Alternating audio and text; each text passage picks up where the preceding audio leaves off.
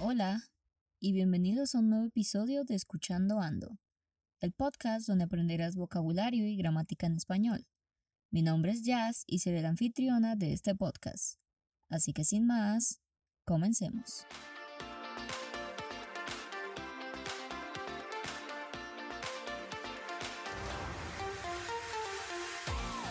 Siempre que hablamos y queremos expresarnos de mejor manera, debemos usar unas palabras llamadas conectores.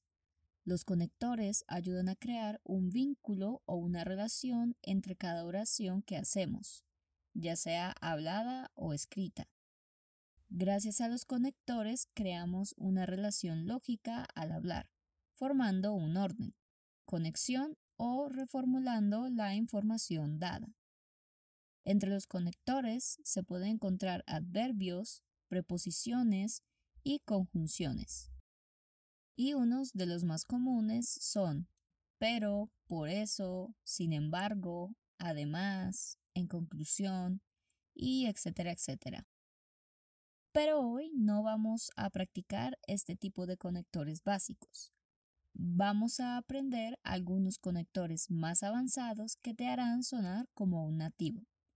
Además, te servirá si necesitas hablar en una situación más formal o en caso de que necesites dar una explicación de tu opinión o sobre un tema eh, un poco especializado. Vamos a practicar los conectores dependiendo de su clasificación a la hora de usarlos. Empecemos con los conectores aditivos. Estos conectores son de los más usados y ayudan a sumar o agregar información sobre lo que se está hablando. Dentro de este grupo tenemos conectores como también y además. Ahora, si queremos usar conectores aditivos más avanzados, podemos usar es más, de hecho, por un lado, por otro lado, por si fuera poco y sobre todo. Los siguientes conectores son los adversativos o contraargumentativos. Y como lo dice su nombre, estos expresan una oposición hacia otro argumento. Ejemplos de los conectores adversativos son en cambio y al contrario y otros más avanzados son ahora bien, eso sí, no obstante y todo lo contrario. También tenemos otros conectores que son los consecutivos o hilativos. Estos permiten que se puedan interpretar oraciones consecutivas como consecuencia de la oración anterior. El más usado de estos es entonces. Pero otros conectores consecutivos son en consecuencia, consecuentemente, por esta razón y por ende. Los siguientes conectores son los conectores explicativos, que son los que especifican o clarifican algo que ya se dijo. Los conectores más comunes son o sea y es decir, otros conectores que puedes usar son a saber, esto es y pues. Ahora vamos con los conectores concesivos. Este tipo de conector se usa para introducir un problema o un obstáculo a la conversación, pero que no es efectivo o que no es tan relevante para el asunto. Los más comunes son aún así y de cualquier manera. Pero puedes usar otros conectores más avanzados como de todas formas, de todas maneras, de todos modos y en cualquier caso. Seguimos con los conectores de reformulación. Estos pueden aportar nuevos argumentos, agregar correcciones y modificar o resumir lo dicho hasta el momento. El más común es en otras palabras, pero también puedes usar otros conectores como dicho de esta forma mejor dicho, dicho con otras palabras y más. Otros conectores son los ejemplificativos. Estos conectores introducen un ejemplo que muestra la información dada antes. Los más comunes son por ejemplo y así.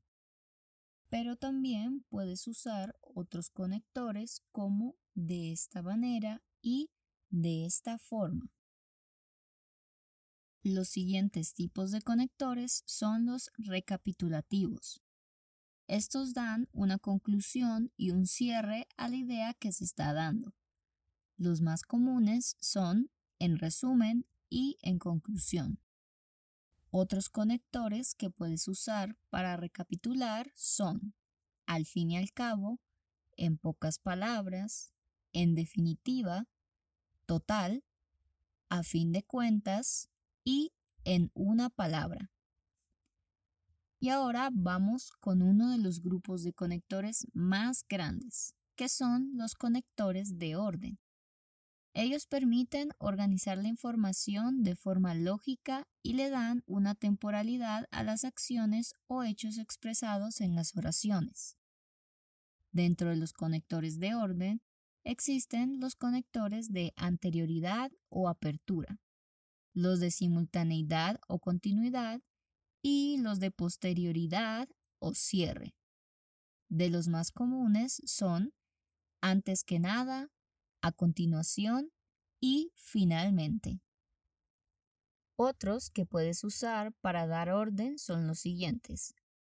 Para los conectores de apertura se usan, en primer lugar, inicialmente, para empezar y previamente. Para conectores de continuidad se usan actualmente, en este momento, en ese preciso instante entonces, mientras tanto, de pronto y de repente. Y para conectores de cierre se usan, en último lugar, para terminar y posteriormente. Ya por último, vamos a ver a los conectores de digresión. Estos conectores introducen a la conversación comentarios que no están unidos directamente al tema de conversación. Por ejemplo, los más comunes son por cierto, a propósito y a todo esto. Puedes usar otros conectores de digresión como dicho sea de paso y entre paréntesis.